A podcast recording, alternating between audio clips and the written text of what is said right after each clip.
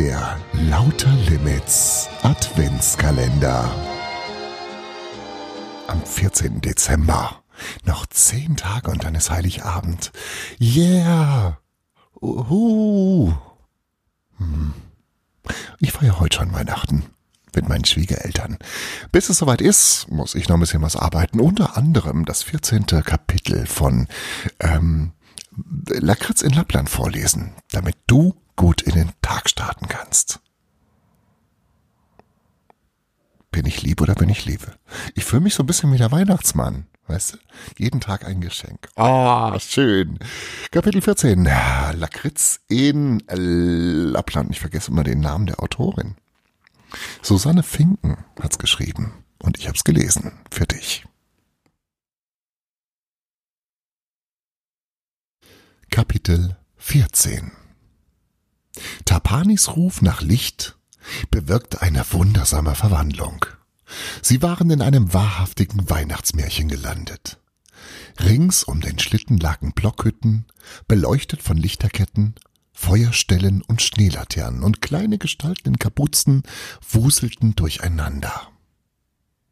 Wenn es in Finnland keine Schuluniform mit Zipfelmützen gab, und das schien Bruno eher unwahrscheinlich, waren das wohl die berühmten Weihnachtswichtel.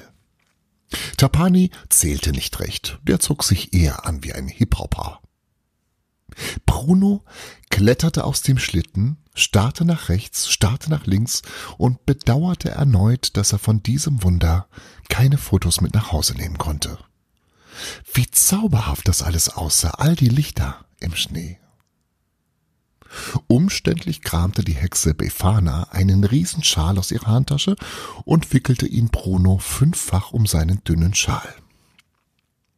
Immer schön warm anziehen, Carissimo.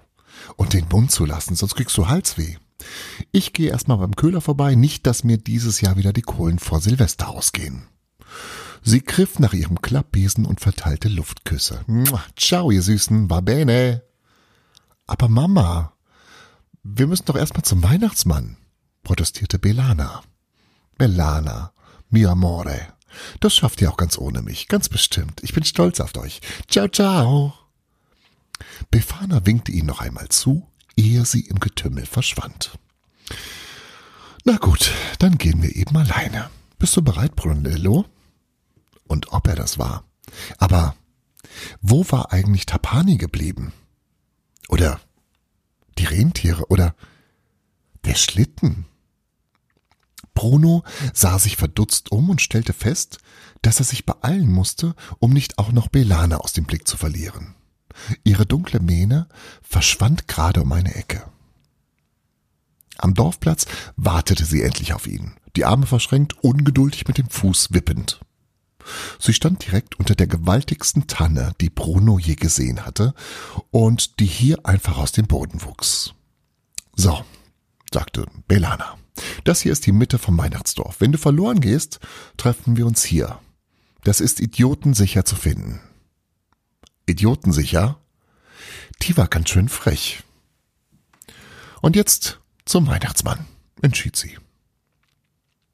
Sie tippte den nächstbesten Wichtel an, der einen Sack über der Schulter trug und vor Schreck einen kleinen Luftsprung machte. Hallo, rief er. Wo finde ich den Chef? fragte Belana. Der Wichtel zuckte die Achseln und lief weiter. Bruno konnte sich ein Grinsen nicht verkneifen, was Belana natürlich nicht entging. Du kannst gerne dein Glück bei den Wichteln versuchen, Grinsebäckchen, sagte sie. Grinsebäckchen? Na warte, die würde schon sehen, dass man mit Höflichkeit immer am weitesten kam. Bruno war sich nicht sicher, ob man Wichtel duzte oder siezte. Sie waren klein wie Kinder, aber Belana hatte ihm erzählt, dass sie steinalt waren. Also versuchte er, eine direkte Anrede zu vermeiden, als er den nächsten Wichtel, der des Weges kam, sehr höflich ansprach. Äh, Entschuldigung, wir hätten da eine kurze Frage, begann er. Mit wem redest du eigentlich, Brunello? fragte Belana in gespielter Ahnungslosigkeit. Der Wichtel war nämlich einfach weitergegangen und längst verschwunden. Damit war wieder Belana an der Reihe. Dieses Mal stellte sie sich breitbeinig mitten in den Weg. Nur der Wichtel, der jetzt auf sie zukam, trug ein gigantisches Paket und konnte das Mädchenhindernis nicht rechtzeitig sehen. Also auch nicht anhalten oder ausweichen. Wichtel pflegen im Allgemeinen einen flotten Gang. Und so kam es nicht nur zu einem spektakulären Zusammenprall, bei dem Belana zu Boden ging, sondern das Paket glitt auch aus den Wichtelhänden, segelte durch die Luft, platzte auf und es regnete Strohsterne. Oh nein! kam es aus drei Kehlen. Belana und Bruno fingen sofort an, die Strohsterne wieder einzusammeln, während der Wichtel mit Schimpfen beschäftigt war. Herrschaftszeit, meine schönen Strohsterne, was fällt euch Faulen nichts nutzt? Nein! Störenfriede! Erlauben Sie mal, Sie haben mich doch gesehen, empörte sich Belana. Hat er nicht, flüsterte ihr Bruno zu. Das Paket war zu groß. Oder gehört zumindestens. In diesem Moment griff sich der Wichtel in die Ohren und zog rechts und links je einen Korken heraus. Hä? Was? Belana und Bruno sahen erstaunt auf die Korkstöpsel in seiner Hand. Wohl noch nie in der Montagehalle gewesen, was? fragte der Wichtel. Dring, bum, bing, ding, ding, ding. Wahnsinn, wahnsinnig werden ist das. Und äh, hallo, lasst eure ungewaschenen Pfoten von meinen schönen Sternen. Schön waren sie wirklich. Ein Jammer, dass sie jetzt hier im nassen Schnee lagen. Sie würden faulen, wenn man sie nicht sorgfältig trocknete. Bruno hob ein besonders prächtiges Exemplar auf und tupfte es vorsichtig mit dem Ende seines neuen Megaschals ab. Der Wichtel warf ihm einen bösen Blick zu.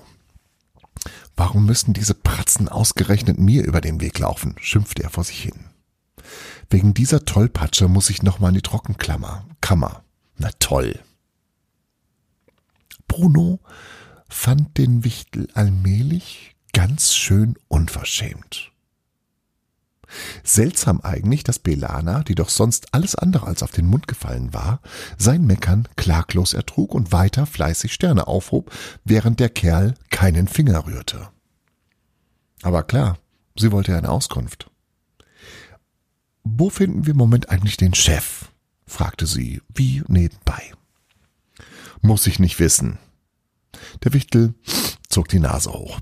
Die schnellsten seid ihr zwei auch nicht gerade, oder? Er wedelte noch einmal kurz mit der Hand und alle Sterne, die auf dem Boden lagen, wurden in seinen Karton gezogen wie von einem riesigen Magneten.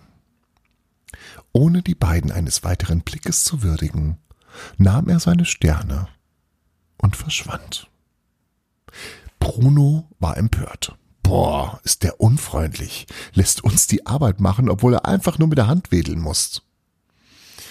Belana schmunzelte. Ach, Brunello, so sind Wichtel halt. Eine Plage, wie meine Mama immer sagt. Garstige kleiner Wichtel. Ja, und ob Brunello und Belana den Chef, also Brunos Opa, den Weihnachtsmann, jemals finden werden. Hm, man weiß es nicht. Da hilft es nur dran zu bleiben und morgen das 15. Kapitel sich anzuhören. So, ich setze mich jetzt gleich ins Auto, fahre Richtung Norden zu meinen Schwiegereltern und werde dort ein schönes Wochenende verbringen und ähm, Folge für morgen früh habe ich schon vorproduziert. Ist das clever oder ist das clever? Hm? Ähm, so, dass du also nicht auf deine gewohnte Dosis Weihnachtsgeschichte mit komischen garstigen Wichteln verzichten musst. Also, morgen früh hören wir uns wieder. Dann ist schon der dritte Advent und der 15. Dezember. Es geht immer näher auf Weihnachten zu. Hab einen guten Start in den Samstag. Tschüss. Das war Lauter Limits Frühglück. Und nicht vergessen, jeder Tag ist eine neue Chance das zu tun, was du möchtest. Friedrich Schiller. Morgen früh, wenn Gott will, wirst du wieder